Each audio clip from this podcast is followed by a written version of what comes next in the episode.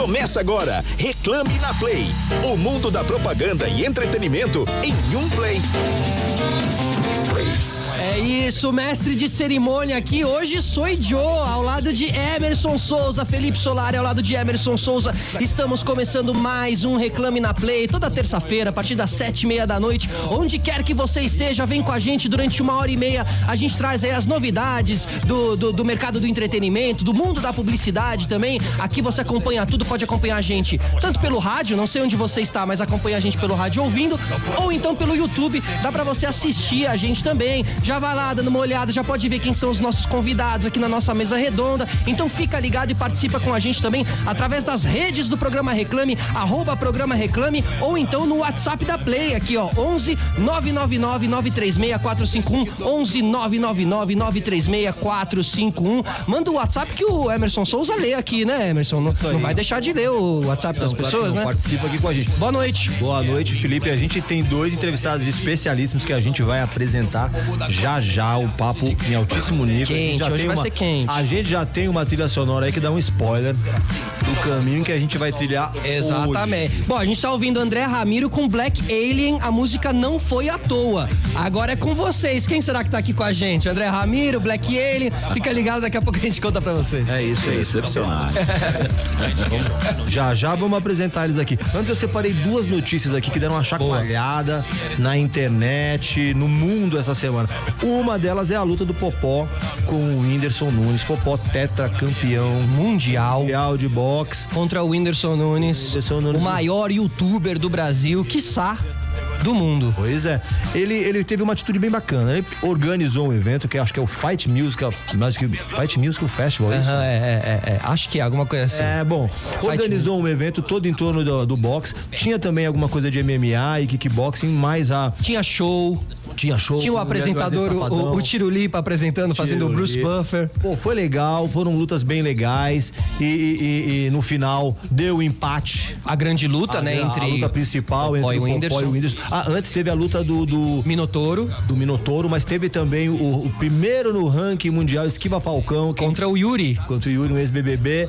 Foi bem legal, bacana. Foi uma apresentação, né? Foi um grande evento, né? Um evento, que já evento, acontece lá nos. Estados Unidos com outro youtuber, o Jake Paul, o Logan Paul. O Whindersson quase que replicou aquele evento aqui e funcionou, né? O pessoal comprou. Funcionou, deu visibilidade, deu visibilidade pro esporte, deu muita visibilidade, então bastante gente que não conhecia o boxe passou a conhecer, bastante gente que não conhecia o, o tetracampeão Popó, Popó, né? passou a conhecer e ainda tem frutos aí, porque o Whindersson, é, o Whindersson, ele Desafiou. desafiou o Logan Paul, o influencer americano também, que já começou, que foi nessa pegada aí. Então a tá coisa vai continuar, né? Vai continuar, Mas bacana. palmas pra, pra Whindersson Nunes e Popó que fizeram um grande evento aí, né? grande evento e trouxeram luz para esse esporte que já nos deu Que merece. tanta alegria. Exatamente. E a segunda notícia também ligada ao esporte, porque a gente vai falar do Joey Rogan, que é um, é um dos, é, dos apresentadores do UFC e que fechou um contrato milionário há, há três anos, né? Ele é o maior Spotify. podcaster do mundo, né? Só isso. É. Só isso. Ele, ele recebeu 100 milhões de Spotify pra ir pro Spotify. É uma graninha. É, e lançar a plataforma de vídeo, né? Porque o Spotify quer também fazer a plataforma de vídeo, então contrataram o Joe Rogan lá. Lá foi ele, e aí ele começou a entrar numas de levar Pois é. convidados falando, é, né, negando a eficiência da Da vacina. vacina. E aí o Neil Young, que é um músico, Exato. se irritou e falou pro Spotify: ou eles ou eu.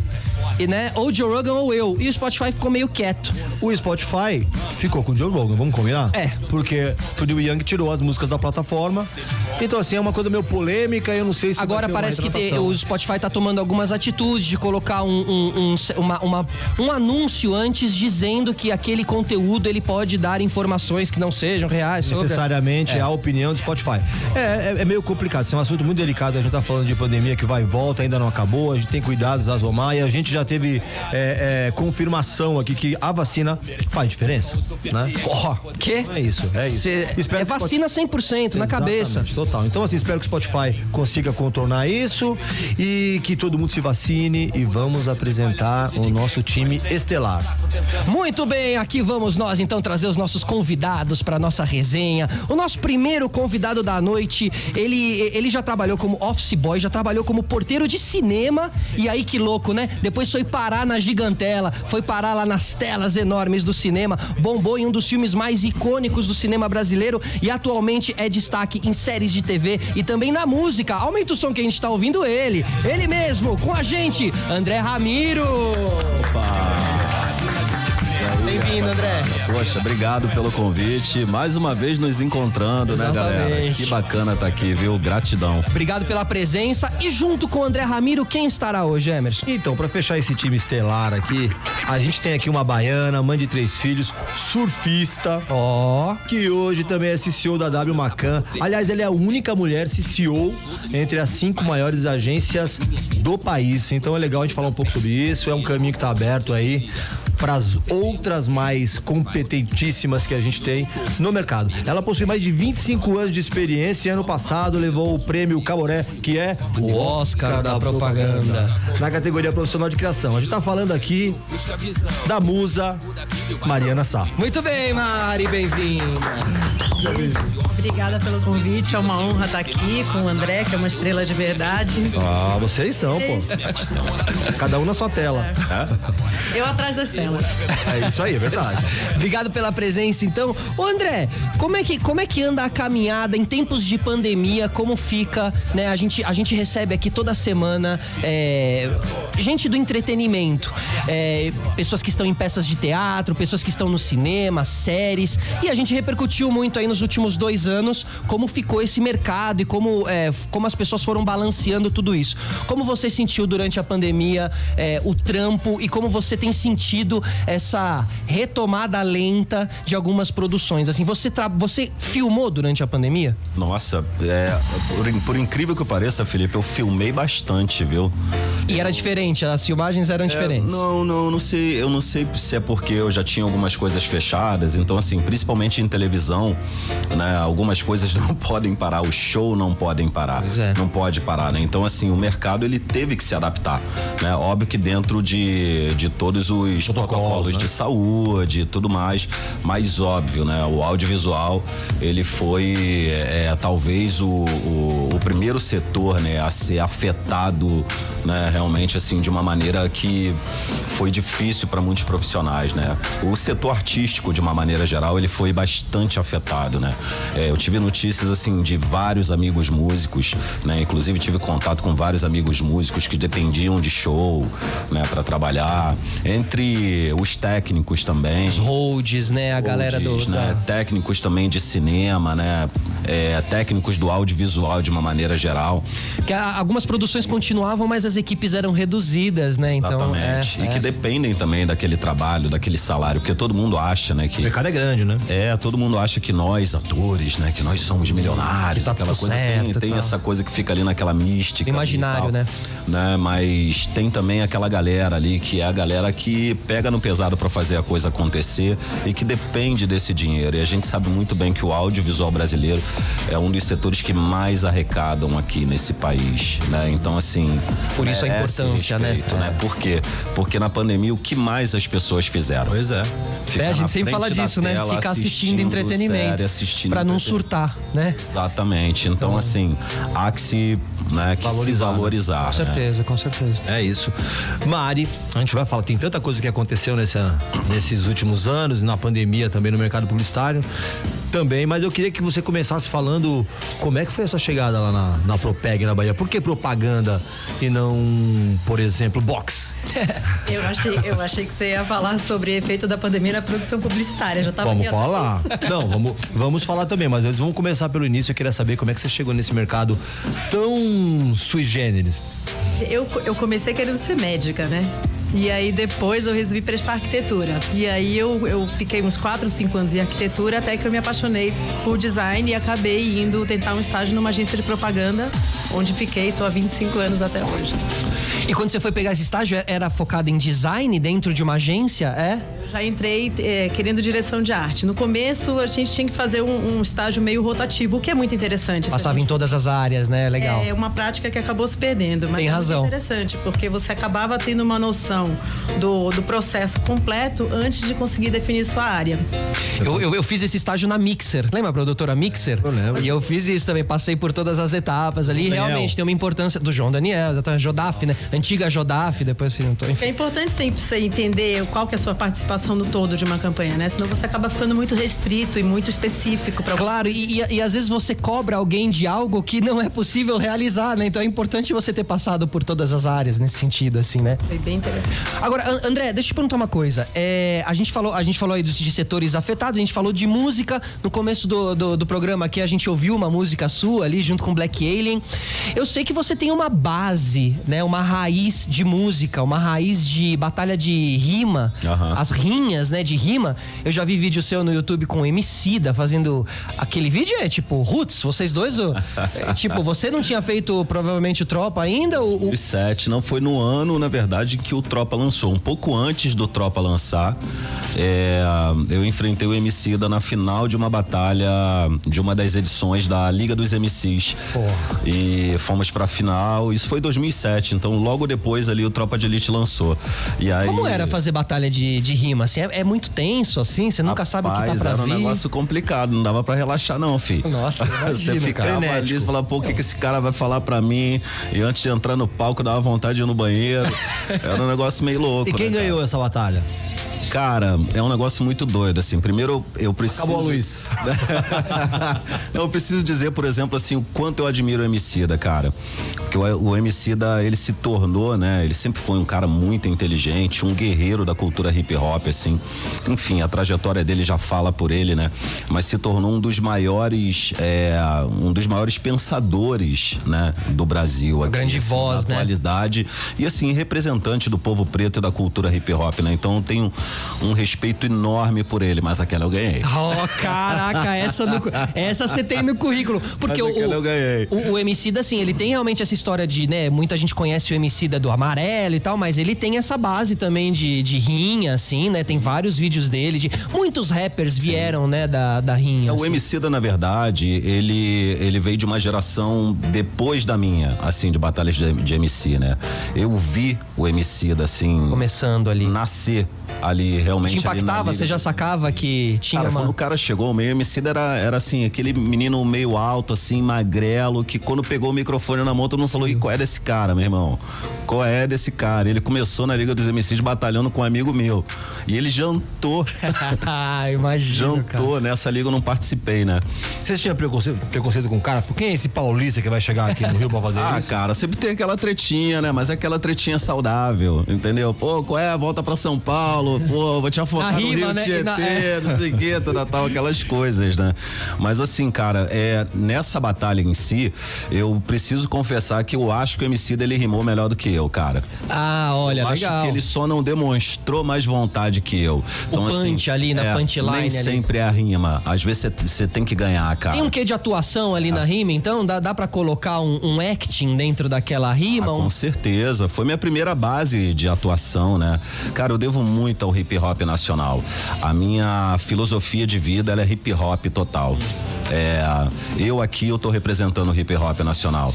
Nas telas de cinema eu represento o hip hop nacional. Meu jeito de falar, meu jeito de andar, minhas referências. É um lifestyle. Eu devo muito ao hip hop nacional, assim, cara, e eu tenho muita gratidão, assim. Tem uma qualidade, é muito bom o hip hop nacional, né? Com certeza, É né, muito velho? bom. E tudo que esses meninos estão conquistando hoje em dia, né? Essa nova geração, sabe? Os meninos do trap. Cara, você vê, os moleques já não querem mais ser, sabe? Já não tem mais os traficantes como referência na favela. Eles querem ser O trappers, trap, é cara. verdade. E isso é uma conquista, sabe? Então, assim. Bons exemplos, né? É, leitura, não vem aqui leitura. dizer, é, ah, trap é esses isso, caras só trap é falam aquilo. isso, só falam aquilo. Pô, meu amigo, olha onde a gente vive. A gente vive no Brasil, um país que, pô, a, a educação é sucateada desde que o mundo é mundo aqui nesse país. Vocês querem que os caras falem o quê, velho? É. Os caras vão falar da realidade deles. Estão ganhando dinheiro, estão sustentando suas famílias, e estão se organizando e estão levantando seus amigos. Demais, Isso é hip hop. É isso. Isso aí. Ô, ô, Mari, você falou que chegou lá na, na, na, na Propeg, Salvador, né? E como é que foi a sua chegada aqui em São Paulo? Porque, por exemplo, o André acabou de falar que, que tinha essa, essa, essa briga, pô, vai, volta pro Rio Tietê e tal. E quando você chegou aqui em São Paulo, o pessoal falava, volta pra Pra onde? Volta pra, volta pro Pelourinho? Como que era? É, eu cheguei numa agência que tinha muitos baianos. Tinha DM9, né? Então, eu acho que não senti tanto isso, essa rixa de localismo, assim. Mas era um ambiente, a criação era um ambiente que tinha muito poucas mulheres. Sim. Então, talvez eu tenha sentido até um pouco mais essa, essa ausência de outras mulheres e outras referências femininas no ambiente criativo do que o localismo em si era realmente era um ambiente extremamente masculino, até o tipo de piada, o tipo de ironia, o tipo de humor era extremamente masculino. E eu lembro que as mulheres da minha geração tentaram se adaptar a isso de todas as formas. Então eu não sei, assim, demorou um tempo até para a gente entender que a gente conseguiria fazer com a mesma qualidade de outro jeito completamente diferente, sem necessariamente é, imitar os modelos que eram vigentes, nem o tipo de humor que era vigente, nem o tipo de mensagem que era vigente. Então acho que essa trajetória é o que me marcou mais, assim, né? Procurar em similares um jeito novo de fazer propaganda, um jeito, no, um jeito novo de fazer criação sem necessariamente seguir o o, o, que já existia. O que já existia, né? Agora, em cima disso, essas, esses, esse falar mais machista e tal, ele, ele estava nos corredores ou ele estava também dentro, da, dentro do, do roteiro, sabe? Algumas vezes vocês, como mulheres, tiveram que dizer: olha, esse caminho aqui, gente, ele tá totalmente torto, é por aqui. Em tudo, mas eu acho que demorou um pouco até pra gente mesmo perceber isso. Eu acho que a gente também, você vê que a repetição é uma coisa impressionante. Você acaba. É, a propaganda ela tem essa importância, né? Assim, o modelo que ela prega na TV acaba faltando muito a opinião inconsciente que todo mundo tem em casa em, em várias, em várias representatividade é muito importante em propaganda por isso. Você tem que meio que se enxergar ali. Então acho que demorou um pouco até para as mulheres se enxergarem, enxergarem o seu tom dentro da dentro da TV, dentro da, da propaganda em si. Você Podiam até estar na agência, mas ainda não estavam se sentindo ali dentro representadas. Do... Eram é. poucas na agência e muito mal representadas na própria propaganda. Uhum. Então eu acho que demorou um pouco. Você acaba bem ou mal introjetando tudo aquilo, né? Acaba sendo uma coisa que repetido vira verdade, como a gente diz.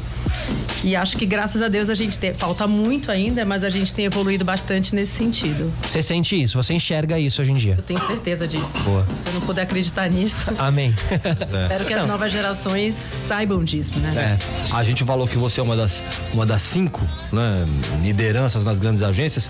Se você for pensar, a gente não tem tantas grandes agências assim, então a gente já tem uma representatividade nesse momento, coisa que a gente não tinha há poucos anos atrás, né?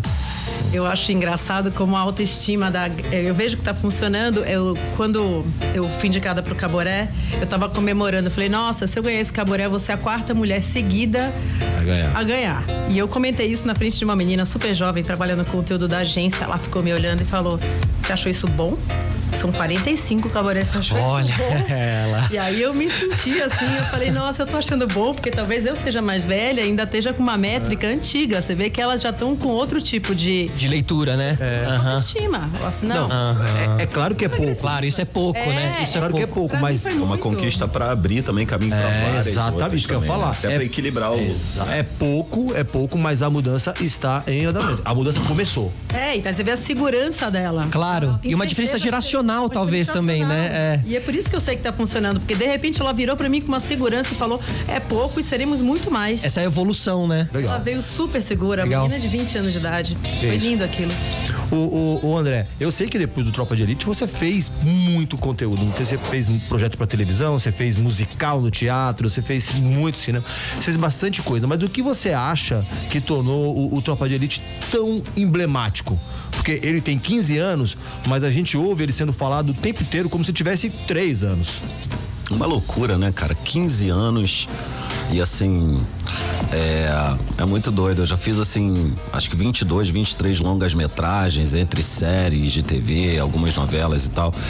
E, cara, é impressionante o quanto Tropa de Elite ele é realmente me deixou marcado e é realmente o que, de certa forma, leva a minha carreira, né? Por mais que eu já tenha feito, né, outras coisas assim. E isso tem um lado muito bom, assim. Eu só recebo com, com né, assim, tem muita gratidão. Você assim. arrebentou no filme. Recebo Porra. com carinho, porque. Os dois, né? Porque imagina, né, cara? Eu conheço tantos atores, assim, talentosos, sabe? Que buscam que o estão seu. à, à, espera, assim, sabe? Daquele personagem que vai um marcar filme ele marcante. pra. sabe, para dar uma impulsionada na carreira, pessoas até com mais tempo de carreira que eu, né? É, agora, desculpa, eu esqueci sua pergunta. Não, então, é, é, o que você Simbolismo, acha, é o- é, o que você acha marcou tanto? esse filme tão emblemático? Cara, primeiro porque assim, é, a gente sempre ouviu, né, e sempre viu nos jornais televisivos, né, as notícias de corrupção da polícia militar.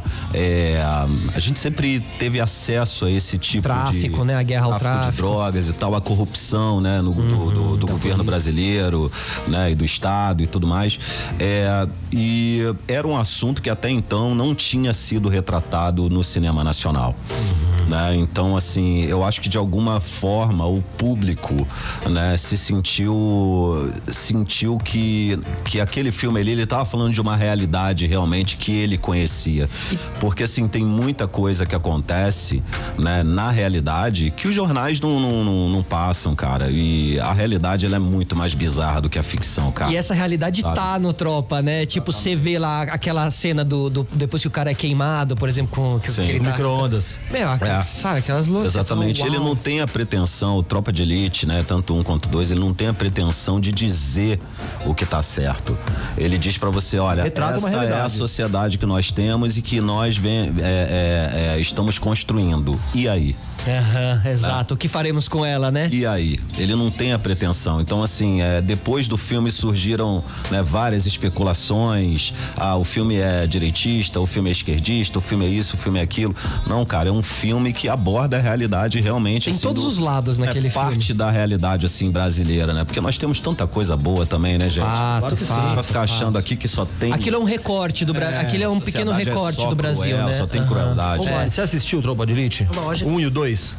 Um e dois. O que, que você achou da diferença do filme 1 um pro 2? Ah, então, o 1 tem o impacto de ter sido o primeiro. Eu acho que muito como o André falou, era uma realidade que, embora a gente soubesse, né, ninguém, ninguém tinha visto, assim, então, de uma maneira tão explícita, tão crua e tão, como ele falou, tão sem. Sem filtro, né? Tão sem, filtro e sem julgamento de valor. É, sem assim, julgamento, Não era, né? não era certo e errado, não, não tendia defender nem a polícia. Não era partidário. homem, não era partidário.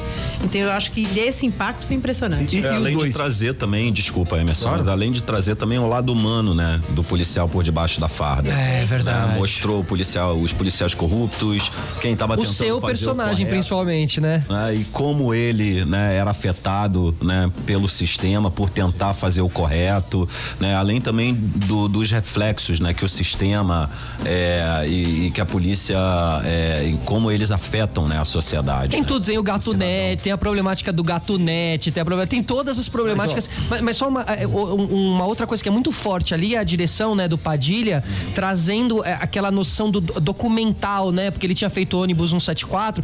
Então ele, ele, ele traz ali realmente. Então, além de você ver e se sentir lá dentro, você se sente lá dentro de uma maneira muito real, assim, né? Muito de ação e tal. Houve uma humanização desses personagens, né? Mostraram o lado humano desses É, personagens. é verdade. Nem todos são bons, nem todos são maus. Existem os bons policiais e os maus policiais. Então não tem, não tem também essa, essa estereotipa, né? É, o estereótipo ali, né? Estereótipo Assim como do todos mal. nós, né? Nós temos o lado negativo Ah, e o ó, positivo. Quem a perfeito. gente alimenta A vida mais? real é assim, né? Perfeito, perfeito. Eu, claro. eu perguntei do 1 e do 2 porque, assim, o filme 2 tem uma, é, tem uma, uma levada diferente, né? Uhum. Vai pra essa questão mais política da coisa. Porque no primeiro você tem mais essa, essa levada dos moradores, dos bandidos e dos policiais. E no 2 a gente vai pra uma visão macro envolvendo política e tal. É quase um segundo filme, porque você vê que no primeiro filme, o André, por exemplo, que faz o Matias. O primeiro filme, a tônica é vamos escolher o sucessor do Capitão Nascimento. Mas é o capitão ainda trabalhando em campo, né? Sim, não, Depois então, ele sai no Escolhe segundo, o né? Que é o Matias. Quando Isso. chega no segundo, é uma pegada completamente diferente. Ele, vem, ele veio pra uma coisa, pra uma pegada mais política. Parece que mudou. É. Aí, assim, eu, claro que o André sabe exatamente porque que isso aconteceu, porque ele viveu essa história. A gente não até agora. O que, que você achou dessa mudança? Você acha que foi uma força política? O que, que você acha? Eu não pensei assim. Linha. Eu não, até faz bastante tempo, né? Eu não pensei assim, mas eu acho que é interessante a gente ver que quando a gente pensa né, em polícia, bandido, etc., e todo tipo de crime, o primeiro fala muito sobre o crime óbvio, que é o crime de favela, de assalto, e, o- e o- um crime não menos grave. É o crime que passa colarinho nos branco. bastidores do colarinho branco. Então eu achei interessante eles terem abordado duas coisas sob a mesma gravidade, assim. Uhum, Tende tem a, razão. né? Tende a Claro. estereotipar como Não menos é que tá importantes, não menos nocivos, né? Pois é, o que tá de camisa é tão, é tão bandido. quanto- Exato. Então- Não é porque ele não dispara a bala fisicamente que ele não tá Ele não disparando, né? disparou. Uma É. coisa- então isso foi muito interessante. Uma coisa interessante a ser percebida é que assim, o Padilha ele é um gênio, né? Ele é um cara muito conectado com as questões assim do país, com tudo que está acontecendo, enfim, matemático, físico. Então, assim, eu vejo o Tropa de Elite da seguinte, da seguinte forma, né? Ele tem, tem um traçado, ah, é, tem ali um, um quê de, de, de física, de causa e efeito, né? Ali no, no Tropa de Elite. Total. Então, assim, o primeiro ele fala do efeito, de como o sistema afeta a sociedade. O segundo não, o segundo ele vai na causa. Onde é a causa? A política, o topo da É pirâmide. lá em cima. Né? Então é basicamente isso. né? Complementar, né? É, é, é física, né? O Padilha, ele, é- ele é literalmente formado em física mesmo, assim. Então, ele faz um traçado é, usando a física, né? Junto a essa história, junto com o roteiro do Braulio Montovani, com o Rodrigo Pimentel e tudo mais. Que, né? que, que, que- Dream Team ali também. É. Que, que, que oportunidade, né? Trabalhar com essa galera toda, André. Nossa, mudou Como minha vida, O cara. Wagner também. Mudou minha vida, mudou minha vida, assim, é, cara, tem pessoas assim que moram no meu coração assim para sempre, hoje. caras como o Milian Cortais, Fantástico. é, Pra ter com a gente, meu grande fantástico. irmão de alma que, né, que tá num bom lugar, agora tenho certeza absoluta, Caio, Caio, né, Junqueira, o grande Caio, entre outras grande pessoas, ator. assim, mudou completamente a minha vida, é, o José Padilha, Marcos Prado, é, é, me descobriram, me deram uma profissão e me deram uma oportunidade, óbvio, eu soube aproveitar também, né, soube, fato. quis estudar, quis me aprofundar cada vez mais, então Você sentiu muita pressão ali no, no, no, pra, pra fazer o personagem? Porque era um personagem importantíssimo, né? E era o seu. um dos seus primeiros filmes. Nada, Felipe, eu queria gravar música, cara. Eu queria ser rapper. Eu queria, eu sou, né? Assim, mas eu, eu queria gravar meu primeiro disco. Eu tava seu ali, tipo seu assim. olhar tava ali. Cara, vamos ver o que é isso aqui. Eu tava assim, é, é, como uma criança, é, né? Óbvio, né? Falando subjetivamente, assim, mas é, com um olhar de criança pra tudo, né? Assim, era tudo novidade. Eu fui com a minha verdade, eu fui, né? Com a minha sinceridade ali, me joguei. Vocês esperavam o tamanho? Porque enquanto você tá fazendo a peça, né? Você não. Sim. Cara, o Padilha ele sabia. O Padilha ele sabia porque eu na época morava na Vila Kennedy, né? Na favela da Metral, onde eu fui criado. E chegou uma hora que eu perguntei pro Padilha, né? Todo preocupado. Falei, pô, Padilha, eu tô, tô aqui fazendo polícia, né? No filme. Pô, os caras vão ficar meio assim comigo. lá, né? Aham, o Padilha olhou pra mim e falou assim, Ramiro, fica tranquilo, cara. As pessoas vão te Os amar. caras vão amar. Tranquilidade, quem sabe o que tá fazendo. É. Lançou, não acreditei. Eu falei, cara. E teve lance do boca a boca, né? Foi o Tropa, né? Que teve aquela coisa do boca a boca, que primeiro foi pra Pirataria. a né? pirataria. Ah, é, vazou. é, é, é. Tanto é que o, o filme não ia chamar a Tropa de Elite, né? Não tem essa história? É, Porque Elite da Tropa, talvez, É, porque foi ou- Tropa de Elite por causa da música do. do, do, Tijuana. Tijuana. Tijuana, Tropa de Elite. Quando vazou, todo mundo falava aquele filme lá do Tropa de da, da Ah, de olha, do filme Daí da que mu- mudou pra Tropa de Elite. Caramba. Eu sei porque a Quero gente mandar já. um, um abraço aí pros meus irmãos do Tijuana. É, Pô, então, grande. A gente já Que conversou, a gente já conversou com o egípcio. Egípcio, E é. aí ele contou essa história do Tropa, que era isso que foi explodiu. Claston. Levou a música, levou o filme, levou toda uma toda a nação, né? É, Emblemático. total. Bom, estamos aqui com o nosso programa e aqui é o seguinte, a gente tem um quadro, tá? A gente tem um quadro no nosso programa onde a gente traz novidades, coisas que eu ou Emerson assistimos, ouvimos ou lemos durante a semana. A gente escolhe ali um conteúdo de entretenimento e traz aqui pra vocês. É a nossa dica cultural, é a nossa batalha cultural. Atenção, atenção. Batalha Cultural. Então, olha, Mariana, é a nossa batalha cultural. Eu vou dar uma dica cultural, Emerson vai dar uma dica também, e aí você e André Ramiro, talvez, tenham que. é, vocês têm que dizer em qual das duas é, dicas vocês apertariam o play. Tá bom? Porque aqui estamos nós na, na Play FM. Então é o seguinte, a gente vai dar uma dica cultural aqui, ó, André Ramiro. Eu vou dar uma dica cultural, o Emerson vai dar uma dica cultural e vocês têm que escolher em qual das duas vocês apertariam o play. Tá bom? Tipo, tô lá de bobeira na frente do meu streaming, qual que eu vou dar o play? Emerson, qual é a sua dica? Ó, é, a minha dica dessa semana é, é um clássico do cinema 007, tá de volta aí. Pô. Sem Tempo pra Morrer. Um filme que ia ser lançado em, em 2019, mas por causa da pandemia, acabou de ser lançado. O James Bond pegou, pegou Covid. Exatamente, demorou, foi entubado. Isso. Tal, mas tá de volta aí. Inclusive a gente, a gente do Reclame, a gente ia cobrir uma, ia cobrir uma ação da, da, da Heineken dentro desse filme na Jamaica. Mas aí. A Heineken tem a cara do 007, né? É, mas não aconteceu. Não rolou, não rolou. Jamaica, tudo bem. O pulmão continua bem. é...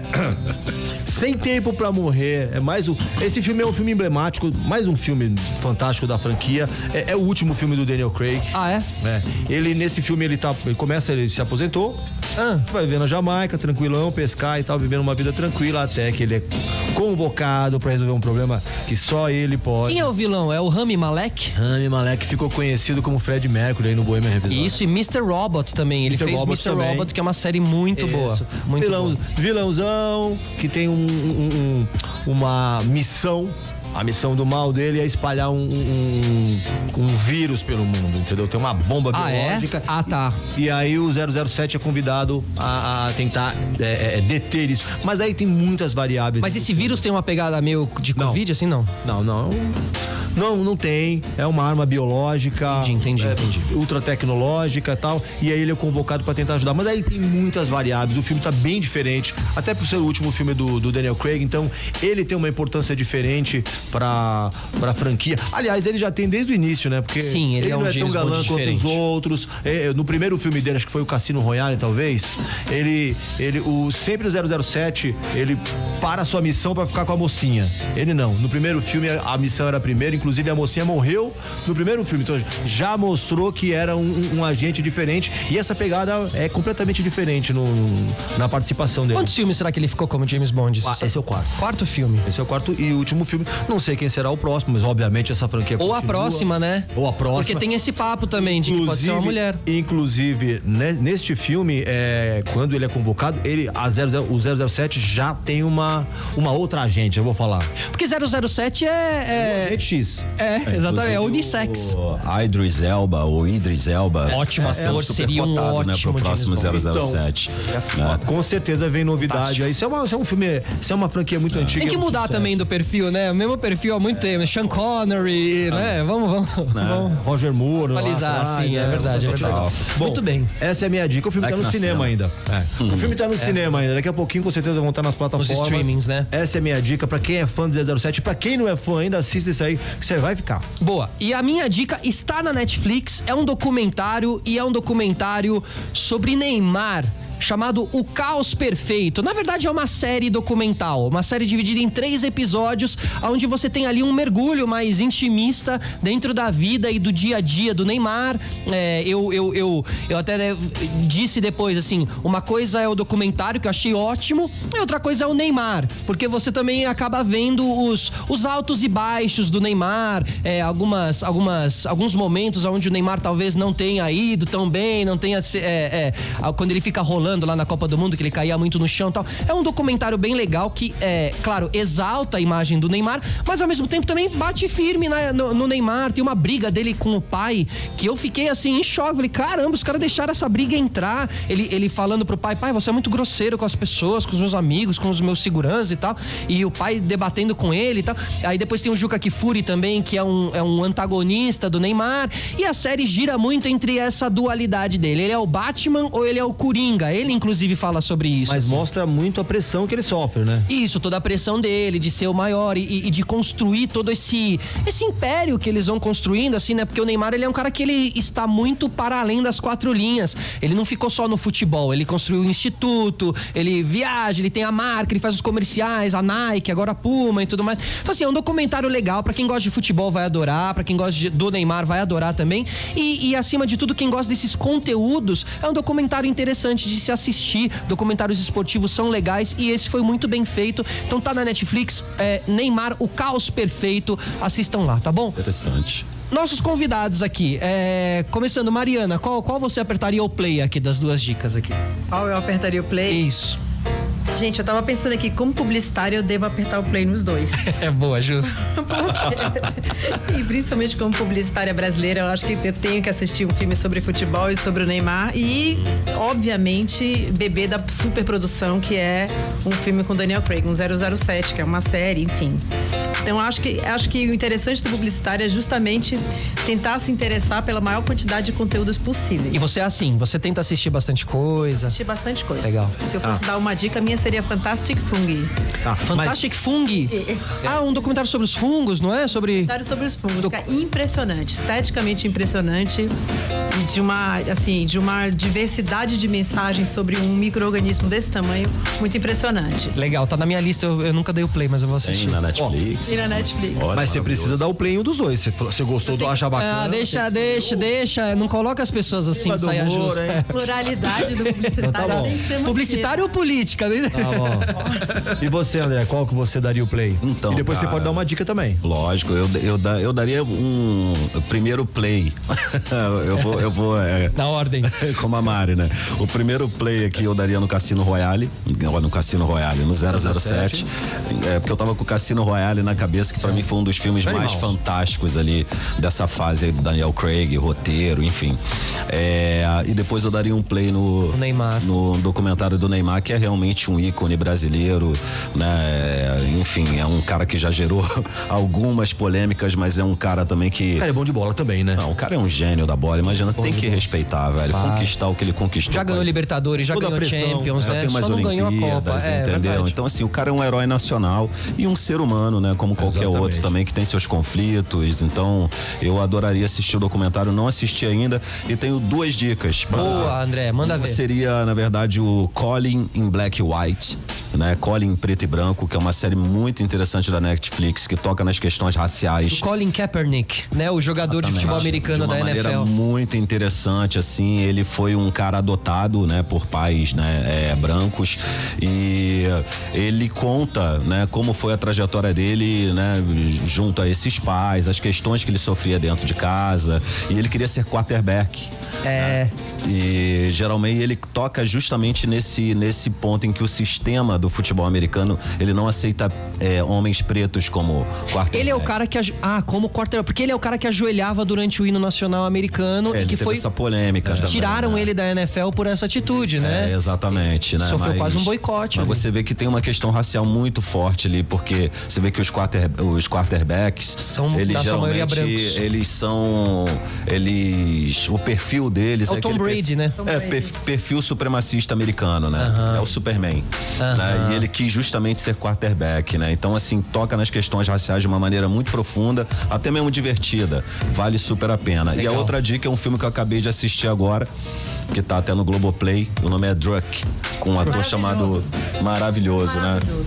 Com um ator chamado Mads Mikkelsen né? Que é um cara incrível. Eu sou Druk. muito fã desse ator. Trata o filme? Druk. É um filme sobre alcoolismo, ah, né? Que é, o tema do filme eles abordam da seguinte maneira, que dizem que o ser humano ele nasceu com um déficit de 5, alguma coisa de álcool. É 0,5 de álcool. 0,5 no sangue. E, e aí eles começaram a fazer experiências e todos eles são professores. Então o filme começa por aí, mas vai nas questões também, nas questões do conflito familiar e tudo mais. Mas é um filme incrível. Vale muito. Vale esse filme foi muito bem em vários festivais, né? Porque eu, eu lembro de, de, de, ver a capa desse filme, que é, eu que é o ator ali. concorreu ao Oscar, se não me engano. Ah, concorreu. Boa, boa. Concorreu. Eu acho que é isso. Chegou esse... a ganhar talvez alguma coisa do Globo de Ouro. É, uh Cannes, alguma coisa. Essa história do Colin, por exemplo, eu vi num, num, num podcast, eu gosto muito de chamar Wikipod. Ele hum. contou bem essa história. Você pode buscar lá o Wikipod nas plataformas de Procure aí o Wikipod, o Wikipod. Que você vai ter essa história na íntegra, viu? É isso, é isso. Ó, pessoal, a, a, agora continua continuando aqui o nosso papo, a gente passou um pouco por tropa. A gente não vai falar só de tropa, mas eu queria só ainda fazer um, um, uma, uma, uma pergunta assim.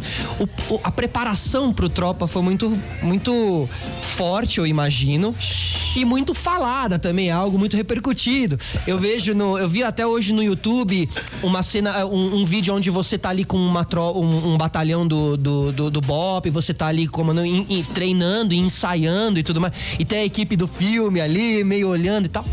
E a preparadora de elenco do filme era a Fátima Toledo, que muita gente fala sobre o processo intenso que é trabalhar com ela.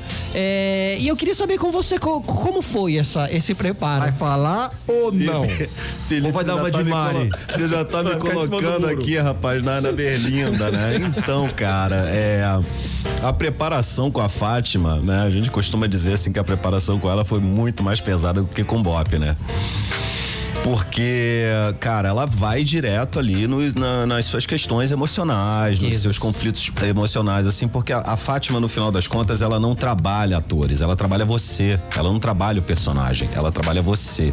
O processo de escolha para os personagens, para as personagens, no caso, é aquele ator ali que tem uma, persona, uma personalidade que encaixa ali similar à do, à do, à do personagem, né? Legal. Então, assim, nessa brincadeira, né, eu acabei dando sorte, o Papai do Céu botou o dedo, porque o personagem tinha o meu nome também, né? André. Inclusive. Imagina. Caraca, né? Então, assim, é. É, Matias. Então a gente teve um, uma preparação com o Bop assim que bem mais física, naquele aquela numa pegada mais tática, né? Progressão de patrulha, respeito ao companheirismo, militarismo, né? Treinamento, come coisa do chão, toma uhum. tapa na cara, essas coisas e tal. E com a Fátima, ela pegava ali no nosso emocional e trabalhava as cenas com a gente, né? Mas assim, é, o processo da Fátima ele divide opiniões, né? Eu acho que é uma questão de identificação, né? É, acho que quem sou eu aqui para dizer, né? As pessoas que já passaram por determinadas coisas ali e se sentiram afetadas por esse processo, quem sou eu para dizer que essa pessoa tá errada? Perfeito. Acho que como é, seres humanos e profissionais, a gente sempre tem que dar uma avaliada no que a gente está fazendo para poder melhorar. E com a Fátima não é diferente, né? Não seria diferente. Acho que todo mundo tem que parar para se ouvir agora, inclusive Dona Fátima, que é porque eu tenho muito carinho, muito respeito. Foi a primeira preparadora que colocou a mão em mim, né? Assim, que realmente assim me é, é direcionou. me direcionou, mas não tô aqui para passar pano também para para coisas que é, que enfim, que determinadas pessoas sentiram. Uhum. Como é que eu eu não eu não eu não vou meter nisso assim. Agora é, mexeu com, bastante comigo na época. Você voltava né? para casa às vezes falando, mano, o que que tá. É porque eu tava vivendo muitos conflitos do personagem naquela época, né? Então não tem como não mexer com você, né? E, e é para isso mesmo, né? O, o, o, teatro, ele mexe muito com você. Essa profissão é uma profissão de muita humildade e autoconhecimento o tempo todo, né? Não é qualquer coisinha, não é sobre tirar foto, sobre ficar famoso, sobre ah. ser influencer, sobre ser uma celebridade. É, você tem que estar tá disposto realmente ali a, a, a se é, olhar com humildade. Se despir, né? De, se despir e realmente, assim, é, é, sabe, estar disposto ao autoconhecimento. É sobre isso essa profissão. O resto é consequência, né? Prática e repetição. Uhum. Então, assim, eu tenho muita gratidão pela Fátima, mas ao mesmo tempo também não tô aqui para invalidar também o que as, o que as outras pessoas Disseram, sentiram. Uh, sentiram em alguns processos. Porque cada um né? sabe onde seu calo aperta. Justo. Né? individual a, a preparação. Exatamente. O, o, o Maria, ele estava falando de processo e de, de entrega, de, de, de, se transformar, de se conhecer. Você entrou outro dia, você era designer. Como é que foi essa transição até você virar uma CCO? Hoje você, você é responsável por direcionar vários profissionais, recebe as pessoas no início de carreira e você pode ajudar essa pessoa tirar muito mais dela ou ela ser uma profissional muito melhor ou não? Como é que funciona esse processo para você? Como é que você recebeu e como é que você entrega hoje para essas pessoas? Eu acho que como eu falei no começo, eu tive muita sorte em chegar numa agência que, que tinha um, um sistema de, de início onde você passava por todas as áreas, o que faz você compreender que existe, existe no fundo, a gente trabalha para marcas e para clientes e para negócios. A gente resolve desafios de negócios. Então a nossa é função é. é achar uma solução se você der, seja você um designer ou um mídia. E eu acho que quanto mais integrado a gente trabalha e quanto mais a gente entende que a nossa função é resolver o problema de negócio da marca ou do cliente, mais você acaba entendendo que, que, que não é que não faz diferença o seu, a sua parte, mas você faz parte de um todo. E quanto mais você entender desse todo, mais eficiente vai ser a solução que você gera. Agora eu posso fugir do tema, sabe por quê? Claro. É que vocês falaram dos filmes e eu, eu dei o play errado. Depois eu fiquei ouvindo o André falar. É, não tem nada a ver. Mas eu ia dar outro play num, num filme chamado A Filha Perdida. É perdido. É um recente, né? É recente. Um recente, é Netflix, né? É, que desmistifica muito a figura materna. Fala sobre todas as dificuldades da maternidade, é bastante forte. E aí quando o André começou a falar do. Ai, Você lembra do Drake? é, do, não, não, do primeiro. tá na minha lista, inclusive. Ah, Colin. Do Colin. eu lembrei também, que é, que é um tema que raramente é abordado, as dificuldades da, da, da maternidade e uma desmistificação, uma desromantização daquilo. É uma desromantização perfeita. Ele tá muito cotado pro Oscar esse. esse A gente, a gente entrevistou a Samara Arrependi. Filippo. A, a gente entrevistou Samara há alguns anos e a Samara ela tinha, ela tinha falado algo no digital do tipo: sou mãe. É, não, eu gosto de ser mãe, mas eu não gosto da maternidade. A experiência dela. Porque eu preciso parar a minha vida, cuidar. Não... E ela foi. O mundo muito caiu em cima dela. question- Gerou uma grande polêmica. Na sequência, ela até lançou um trabalho assim. Mas ela, ela, ela pegava justamente nessa ferida aí. É um tema muito importante, porque é muito desafiador, né? Eu não vou, eu vou trocar de tema completamente. Não, não, a gente estamos aqui pra isso. não. é uma conversa. Mas eu respondi a primeira Converse. pergunta. Respondi, né? Que assim, a gente tem que entender o desafio do cliente como um todo. Respondeu, Não é uma- respondeu. Inclusive, Mari, pô, desculpa, viu, Anderson? Inclusive, é, é muito importante tocar realmente nesse assunto, porque eu tô com uma filhinha de dois meses em casa, né? Dois meses, cara. Madalena, minha princesa. Madalena, lindo né? nome, e, assim, parabéns. É, é, nesse rolê da paternidade, junto à maternidade, eu tenho acompanhado muitas coisas, cara, e não é fácil. Não é fácil para as mulheres. Cara, por mais que nós sejamos pais, assim, presentes e que a gente faça as coisas, assim, Não é a mesma manter coisa. tudo em ordem, cara, nunca vai ser o suficiente. Porque uma criança recém-nascida, principalmente, assim, né, é, ela exige muito da mãe, cara. E assim, vocês, vocês são realmente, assim, né, deusas, né, Melhor que do que- merecem respeito, porque não é qualquer coisa. Melhor do que Desculpa, mulheres não é meu lugar de feministas. fala, mas, É enfim. o seu lugar de fala, porque a gente precisa de todo o apoio dos homens feministas, né? Exato, exato. Totalmente seu lugar de fala. É legal isso, né? O lugar de fala. Também, até isso também a gente tá eh, né, já evoluindo e abran- né, abrangindo um pouco mais também, assim, né? Deixando. É, é, mas, Mari, você, você não passou só por agências, você passou também por emissora de televisão, né? Pois é. É, E aí eu queria falar um pouquinho assim desse giro, como foi essa experiência. Você passou na- pela Globo, né? Mas aí a gente falando eh, de, de televisão como um todo, então a gente falando sobre reality shows, né? Que hoje em dia é um, é um lugar onde se ativa muitas marcas, é um lugar que se constrói uma grande também marca para a própria empresa, para a própria emissora. Como foi o seu giro ali, ali na Globo, assim? Algumas diferenças que você viu e depois eu queria falar um pouquinho de Faustão, que hoje em dia tá aqui na, na Band, e, assim, é, o- como você entende também essa saída de um cara que esteve tanto tempo lá e que hoje em dia muda de emissora. Isso mexe com o mercado também. Mas primeiro vamos falar, como foi ali sua passagem pela Globo? Primeiro eu queria dizer que eu tava com saudade, eu adorei. Quando eu entrei aqui, que eu passei de novo pelo, pelos estúdios, eu falei, ah, gente, que Respirou saudade esse ar. Saudade, é. de ver os estúdios por dentro. Esse clima As pessoas todo correndo, né? Aham. correndo, né? E até uma desglamorização, assim, né? Todo mundo trabalhando, correndo, não tem aquela. Ralação, né? Luzes do Não, estúdio, é. Porque a gente sempre pensa, né? Você pensa no que você tá vendo na frente da tela. Tudo né? Lindo. mundo por trás é muito fantástico, assim. E eu adorei trabalhar. né? E é muito enriquecedor você trabalhar numa empresa de conteúdo.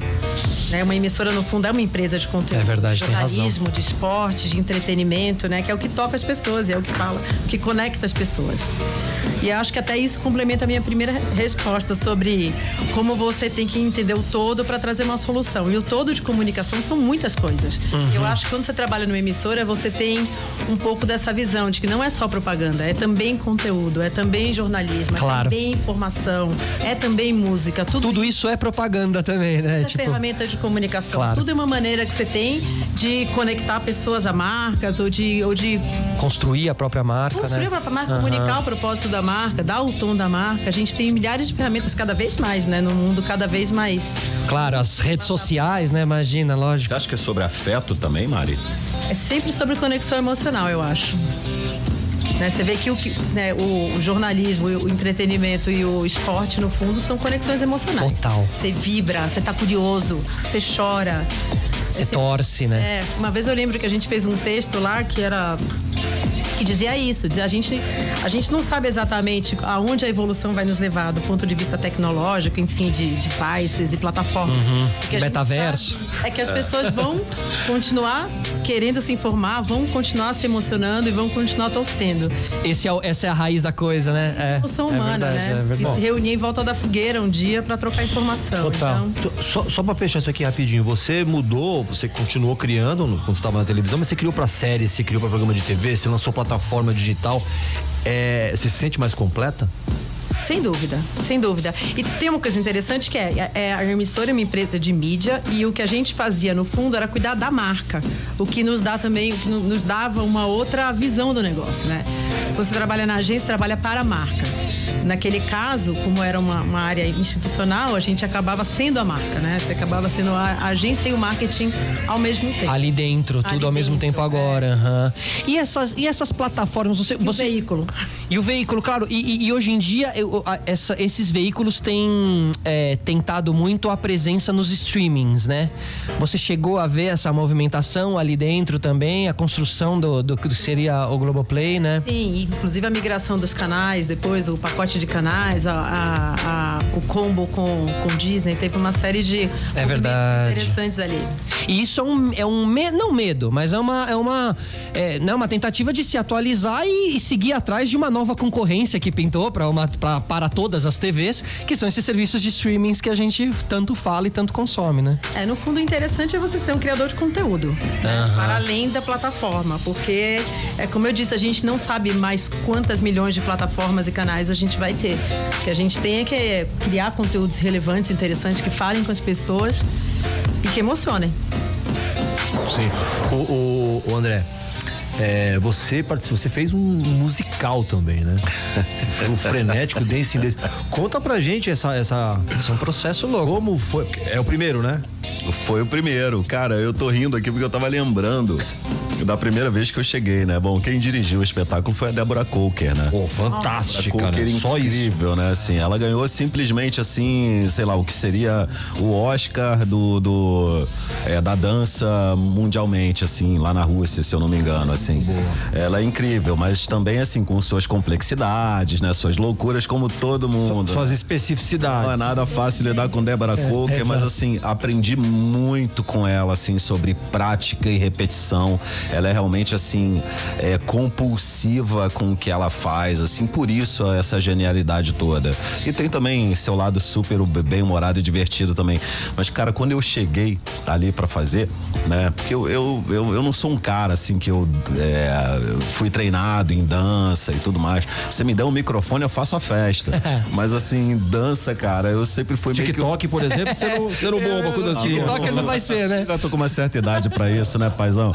Mas enfim, cheguei lá e aí falei com o pessoal, falei, olha, gente, eu não, não danço, né? Eu preciso aprender mais canto, no canto agora já me garanto, enfim, né? São coisas que eu vou fazer esse ano, mas não me sentia completamente preparado.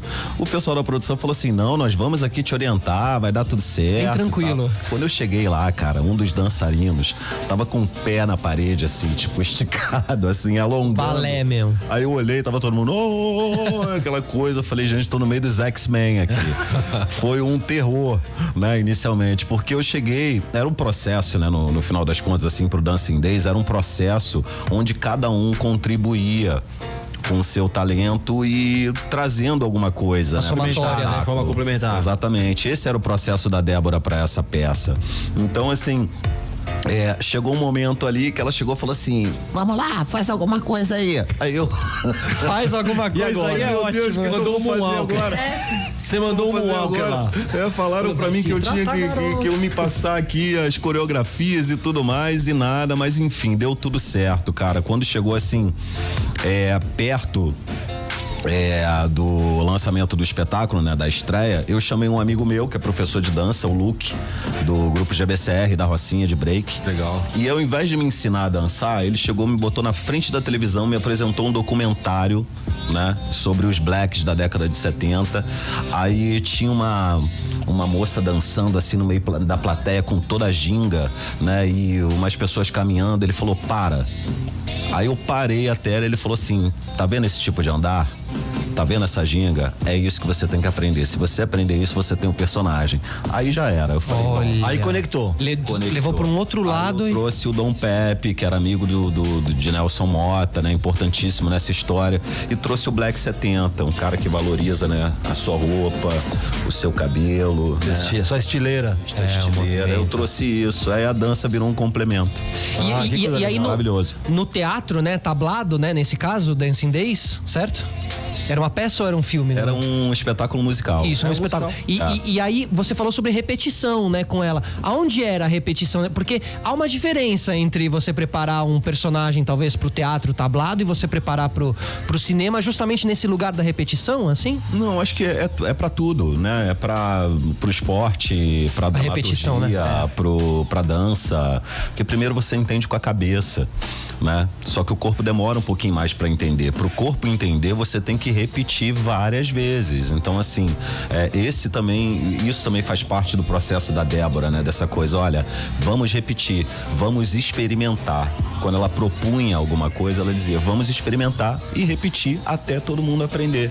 E é assim que é, né? Foi é. maravilhoso. Para quem não sabe, a Débora Coker, ela, junto com o Fernando Meirelles, eles prepararam a abertura da Copa do Mundo que foi aqui no Brasil. Por exemplo. Sim. Entre outras coisas. Eu assisti o espetáculo dela no João Caetano no Rio de Janeiro, no Teatro João Caetano, chama Dínamo. Fantástico também. Não tem como você assistir um trabalho dela e não sair maravilhado. É claro que o processo tem suas especificidades, mas o resultado final.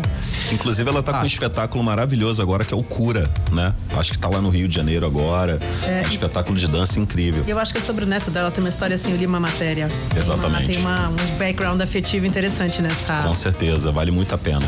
Agora, Mari, o, o Emerson falou sobre abertura é, tinha um departamento de abertura, a gente estava falando isso, né, na abertura do programa.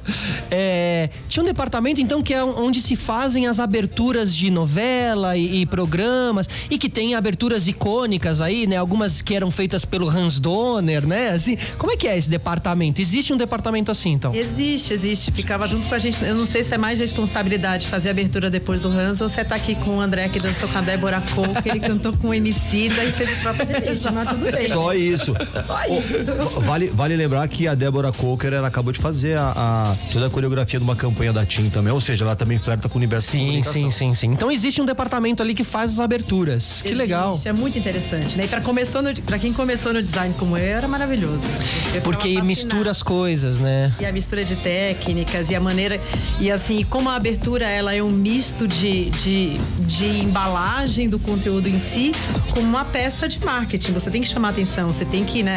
Você tem que, de alguma maneira, segurar a audiência para aquele programa. Então é uma peça que tem um pé em cada. Em cada... Claro, você tem que entender, ter, ter um entendimento muito completo do programa com relação à cartela de cores do programa, né? A apresentadora. Sério, uhum. sério, não é um programa sério, ele é divertido, ele é solto. Você tem que contar rapidamente tudo que o programa vai entregar.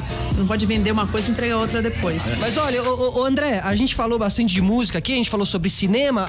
aí você até comentou sobre Milen Cortaz, né? Sobre Sim. a amizade que vocês fizeram e tal. Que é uma grande, é um grande referencial de atores brasileiros, o Milen também, adoro ele. Mas quais são suas referências quando a gente fala sobre atuação, assim? Quem são as pessoas que você pira quando você vê, que Nossa, você... Cara, o primeiro, né, Sidney Poitier, acabou de falecer. Pois é, fantástico. mestre tempo, com carinho. Né, os grandes ícones, né, assim, atores, né, pretos, assim, que abriram portas, né, para todos nós, assim. É, óbvio que sem querer separar, colocar um muro, né? Somos todos humanos. É, Denzel Washington, fantástico. É, Will Smith, Milton Gonçalves, uh, né? Lázaro Ramos, é, são muitas referências. Pô, assisti assim, a semana passada de novo Madame Satã. Madame Satã é incrível. Pelo amor, que filmaço que, que filmaço, é. Eu né? tinha assistido, sei lá, 10 anos, 12 anos. Ele tá surreal no filme. Deus, ele arrepia, né? É, Lázaro Ramos é um monstro, né, cara? Ele é incrível, né? Além de ser uma pessoa muito querida também, né? Então, para mim é isso, sabe? É muito mais do que o talento também. É, é como essas pessoas se colocam, né? E tratam as outras pessoas, sabe? É porque você vê que a vida desses caras, né? É realmente assim uma eles se colocam realmente assim como humanos, né?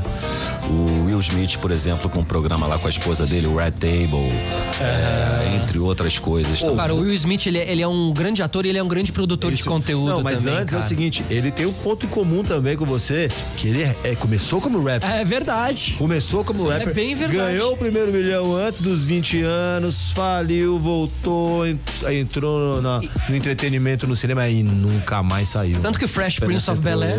não ganhei meu primeiro milhão ainda. Calma. mas tô chegando lá. calma, O universo calma. tá preparando, é, o universo quero, tá preparando. Quero só aproveitar e mandar um abraço pra Fernanda Romano, que tá ah, aqui, é. internacional, um dos maiores nomes do, do nosso mercado de comunicação também, nosso Will Smith aqui. Beijo pra você, de todo mundo aqui. Inclusive, você sabe que eu o conheci pessoalmente, assim, breve. Will Smith? É mesmo? Will Smith, cara. Quando ele passou pelo Rio ali, Fiz uma rima com ele, cara. Ah, Fiz uma rima com o cara numa festa. Aí, gente, vamos. E chama você, o táxi, Mari? Chama o Uber. Cantei com Obama, né? É, mas como é que foi isso? E hoje eu tô aqui com a Mari. Uhum. É. Mas, mas como é que foi essa experiência de contar o Will Smith no Rio de Janeiro? Foi o Cara, muito doido. Eu fui na estreia do, do, de um filme dele com a Alice Braga, Eu Sou a Lenda. Sim. E aí, na pré-estreia ali, eu encontrei com a Preta Gil. Preta Gil chegou e falou: Olha, a gente tá fazendo uma festa pro Will, não sei o quê. A gente sabe que você é do rap e tal, não sei o quê, que a gente queria te chamar. Tava, aí eh, subiu eu, Marechal no palco. Oh, uma, uma galera nossa ali da, da né, do, do rap ali. E aí começamos a fazer a festa, de repente o Will entrou no palco, eu passei o microfone pro cara, eu fiquei. Sensacional. E ele é legal, ele parece ser um cara. Só isso, né? Abertão, assim. Dominou, dominou na rima, assim. É um cara bem humorado, né? Divertido. Não, e, Mas e se ele... protege dessa forma também.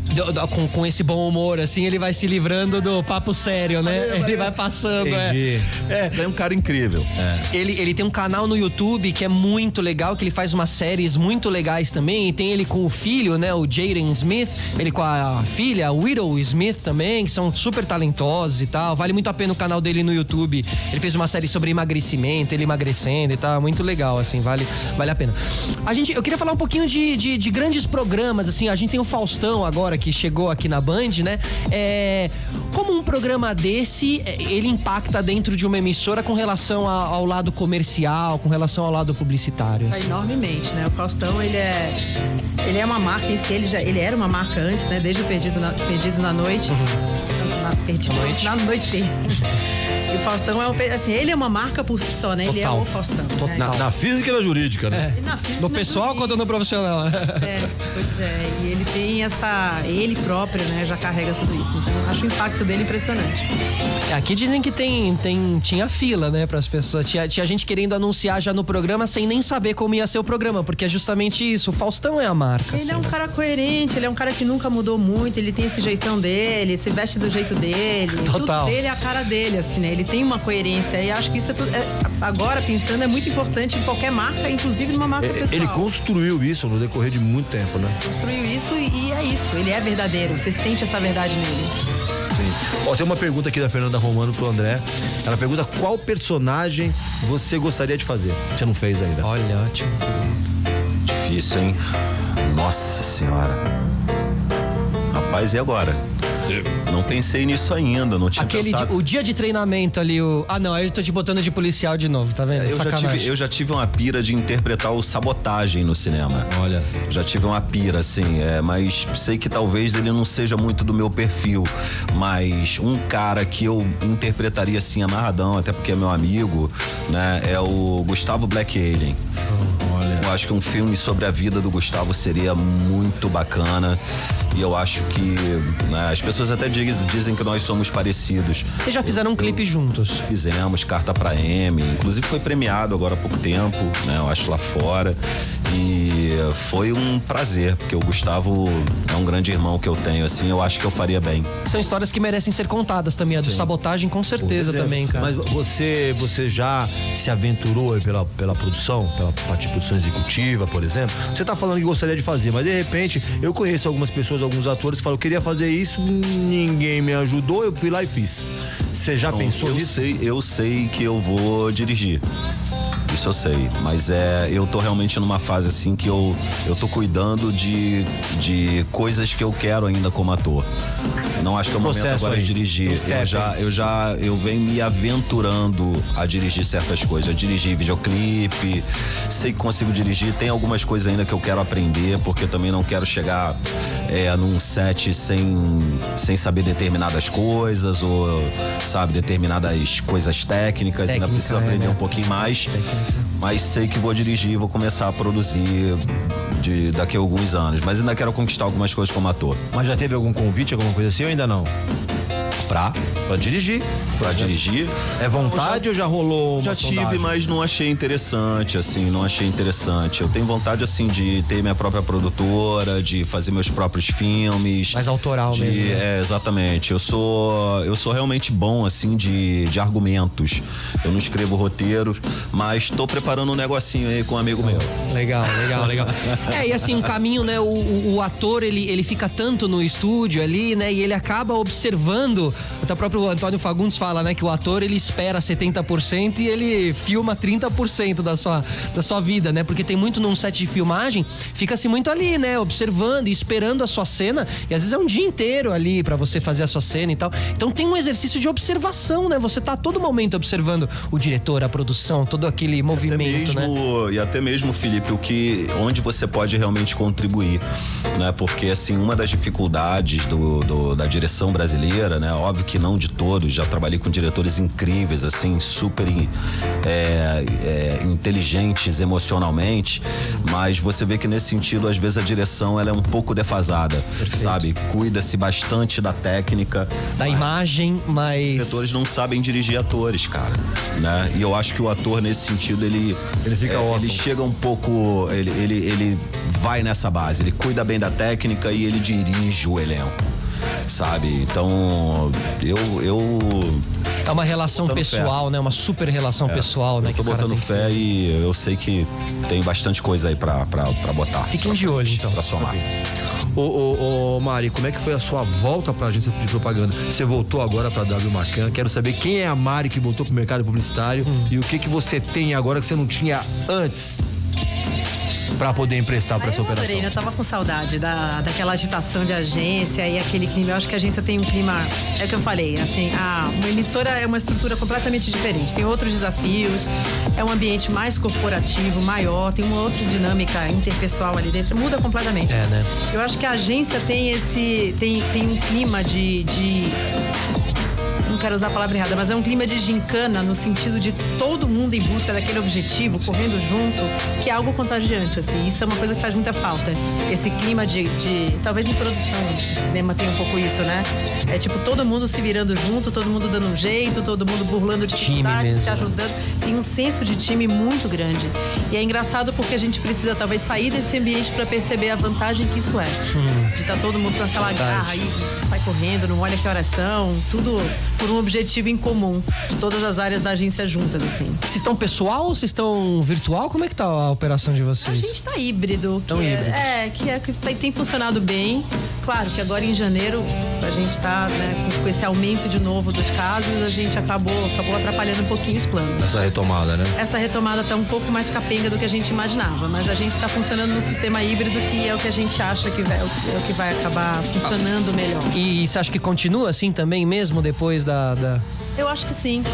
Tem uma vantagem nesse sistema híbrido, ou pelo menos eu senti é, no ambiente criativo, que é você consegue, porque, trabalhando remoto, você consegue, por exemplo, contratar um cara que está em Fortaleza. Justo. Você não precisa de todo mundo morando no centro da capital. Total, né? chegando às nove. Uhum. Então você consegue ter uma diversidade maior de talentos. Isso abre. De olhares, né? De olhares e isso, isso de culturas. Muito, uhum. De culturas, é isso, entendeu? Esse gente... é o ganho da, da pandemia. Pois é, a gente tem uma turma que trabalha, que trabalha da Bahia, uma pessoa que mora na Bahia. Não, é. não necessariamente a pessoa tá aqui, tá em São Paulo, nesses moldes. Mesmo com convidados, porque ano passado a gente fez. Ano passado a gente fez grande parte do programa. E o é, retrasado inteiro, né? E com os convidados funcionava mais ou menos da mesma maneira. A gente pôde passar a convidar pessoas que estavam longe, que estavam na, na gringa e tal, porque era online, né? Pessoas que estão longe podem fazer parte do ambiente que antes achavam que tinham que pegar um avião vir para São Paulo. Que tem aquela coisa, ah, fui para São Paulo para fazer acontecer, né? É verdade, é verdade. Só para fechar aqui, é, que skills que você acha que você trouxe agora pro mercado que você acha que você não tinha antes da passagem, por exemplo, em emissora? E depois, para fechar, como é trabalhar com o Hugo Rodrigues? Ah, ele é maravilhoso. É, já passou aqui com a gente. Ele é maravilhoso, ele é uma força da natureza, né? Um acontecimento. Um cara muito humano, muito genial, que super disciplinado. Ele é um exemplo. Acho que o André estava falando aqui de repetição. Acho que tudo na vida é repetição. E o Hugo, assim, não só ele é um gênio, mas ele é um gênio disciplinado. Você vê que ele é um cara super sério, super focado. É realmente um prazer, assim. É melhor do que eu imaginava que ia ser. Tá. Uh, o que, que eu trouxe? Eu acho que essa visão um pouco de comunicação mais holística, assim, de não, não, tão, não tão segmentada, não tão só propaganda. Eu acho que estar tá dentro de uma, de uma emissora, não, não, aliás, de uma criadora de conteúdos te traz um pouco isso. Essa, essa ideia de que você tem muitas maneiras de se conectar com o público.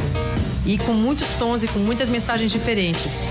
Eu acho que essa visão mais panorâmica é o que mais ajuda aqui na solução dos, problemas que a gente tem que resolver.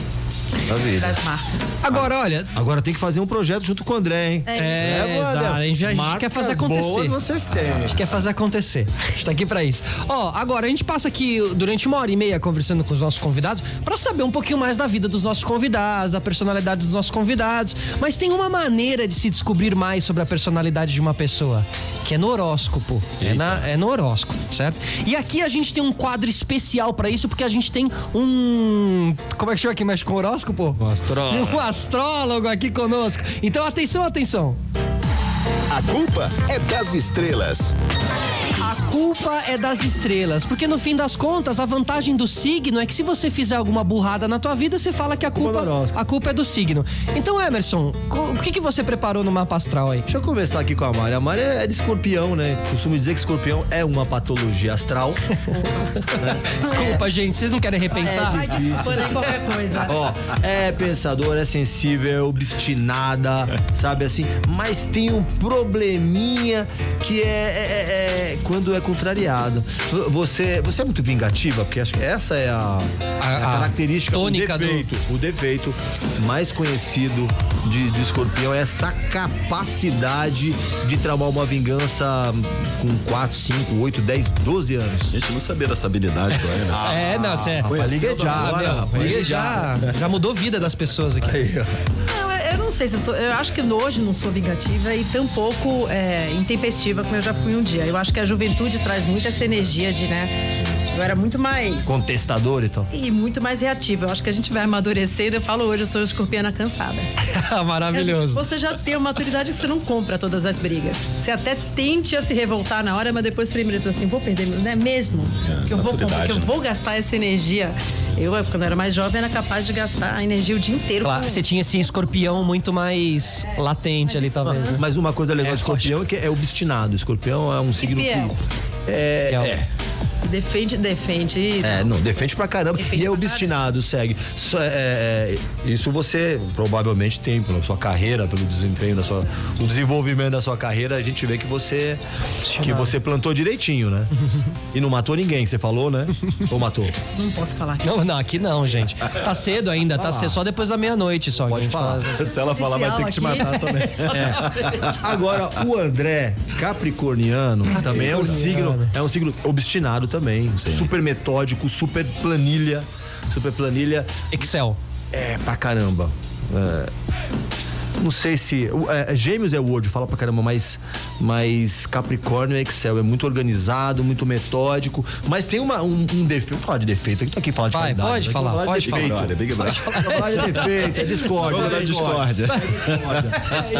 o lance, o lance, a Fogo parte. É, a, a, o principal, a principal, é, o principal defeito atribuído aos capricornianos é o seguinte: você tem uma, uma, um senso lógico e norteia a vida muito por uma lógica sabe assim? E tem uma, é, é, é, uma, uma maneira de observar as pessoas que, para parecer uma empáfia, para parecer que você tá olhando de cima, assim, é muito fácil. Parece que você sabe mais do que os outros. Você ouve assim, pensa assim, coitado, ser humano de segunda qualidade, nem sabe o que tá falando. Tem um lance assim de você se achar muito preparado. Obrigado pelo convite.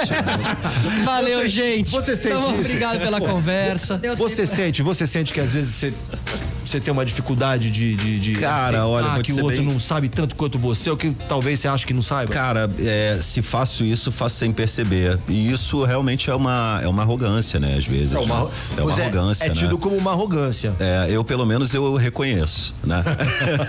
pelo menos eu reconheço. Sou acho que é o primeiro passo.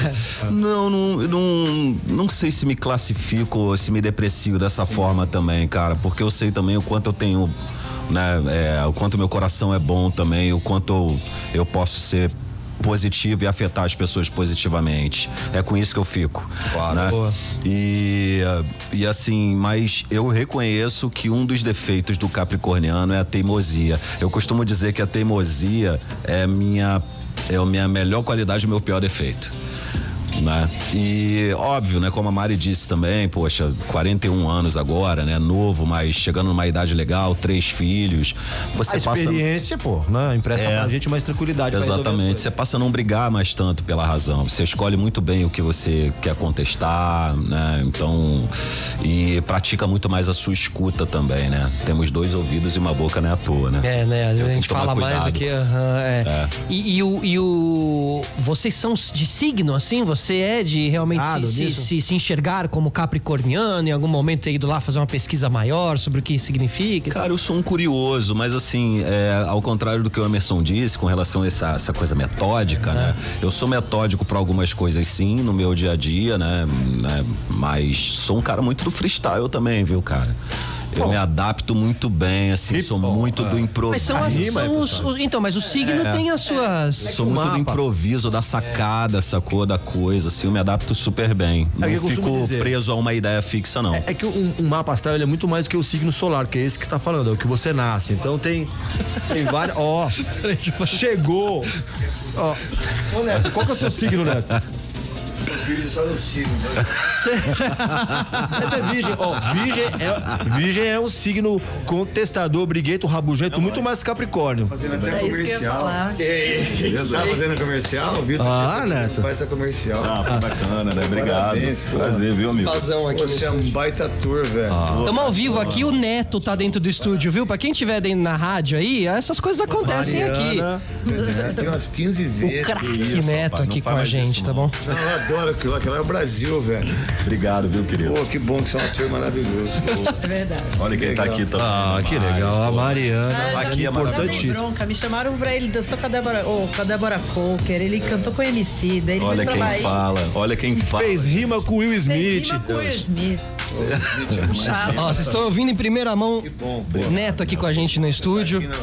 E aí, vai ter jogo hoje ou não? Passa o jogo da seleção, que merda. Hein? Seleção brasileira. Tá é mal? Hoje? Tá mal a seleção, Neto? É, hoje a seleção joga contra o Paraguai. Olha. Olha. Nove e meia. Daqui a pouco acompanhe, hein? Ah. Acompanhe. Argentina na Band Sul. Né? Na rádio. É, na rádio Bandeirantes. Neto, essas coisas acontecem aqui ao vivo com a gente no programa. E do Fagner também, que eu não, não sou acostumado a interromper as coisas. Pô, na casa Não, aqui você tá de porta aberta sempre. Falei, pô, você além de ser um batator que eu te vi foi a, o jeito seu de, de mostrar para as pessoas, né? É, mostrar uma coisa que esse país aqui não tem, né? Esse país aqui é um país racista, desgraçado, um país que as pessoas precisam é, ver isso de uma maneira diferente, né? E a gente está num país tão difícil de encontrar pessoas do bem, né? Atores, atrizes, comentaristas, é, é, funcionários. Acho que o país precisa de pessoas assim. E às vezes as pessoas fazem uma coisa e fica meio que largado no mundo assim. a gente não é precisa... é valorizado. É, e a gente é. não é só valorizar em termos de grana, em termos de competência, de, de estudo reconhecimento, mesmo, de reconhecimento, porque o reconhecimento não está só num trabalho. E às vezes eu fico muito bravo com isso, entendeu? Até porque eu sou um revolucionário. É. grande Neto, grande Neto. Carinho, viu, demais, gente, demais. Ó, Pô, quem não acompanha a gente no YouTube tá perdendo, tá perdendo isso, certo? Tem o Neto aqui no nosso, tem o Edmundo aqui do lado também, fazendo o jogo. Então, enfim, toda a equipe Bandeirantes aí dos esportes e aqui estamos nós, certo?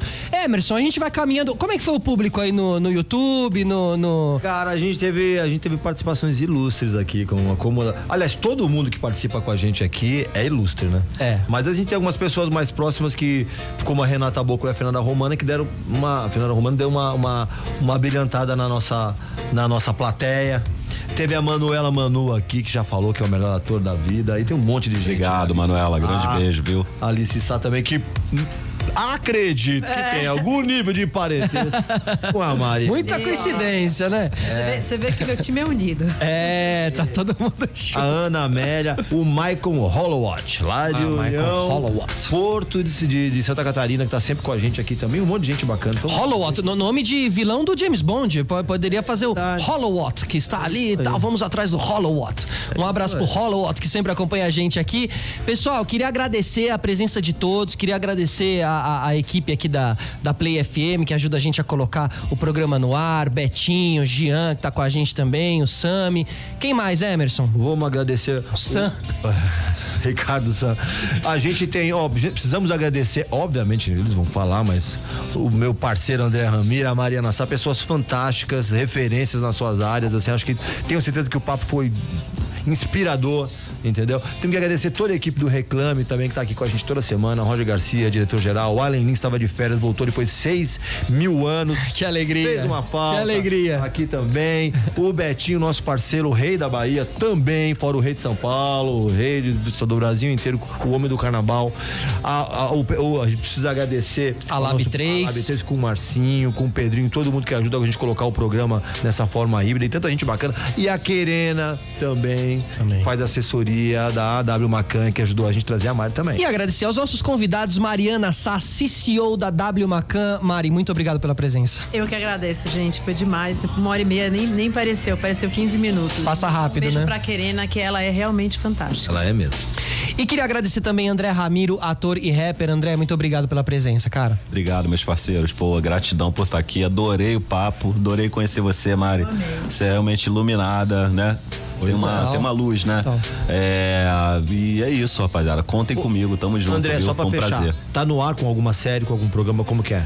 Pessoal pra te então, tem bastante coisa para lançar esse ano, viu? Tem um filme chamado Niobe, de um diretor chamado Fernando Mamari, meu amigo também. Eu acho que a gente vai fazer um barulho aí. É. Né? Ah, legal. Além de outros projetos também, que foi Fora chamado. Intervenção, que tá no Netflix também, né? Tem uma Intervenção que tá na Netflix, então, eu não sei, eu tô sentindo que eu tô numa fase bacana da minha carreira aí. Tá vindo, tá vindo. Guarda, e, e, e, nas redes sociais, onde é que a gente acha, André? Bom, André Ramiro. Arroba André Ramiro, tudo junto. Né? O Facebook eu quase não uso, mas é André Luiz Ramiro, né? Mas a gente TikTok? interage mais ali. Não, TikTok. Por, por enquanto não. pensar em algum conteúdo para ali, mas não vai ser tá dancinha. Bom, tá bom, bom. Justo, eu também acho que dá para usar aquela ferramenta ah, e não coisa. precisa ser necessariamente a dancinha. Hoje em dia é só a gente se ligar na ferramenta e saber fazer o uso dela, né? Pessoal, semana que vem nós estamos de volta aqui, terça-feira, a partir das sete e meia da noite, com o programa Reclame. Beijo para quem é de beijo, abraço para quem é de abraço. Tchau!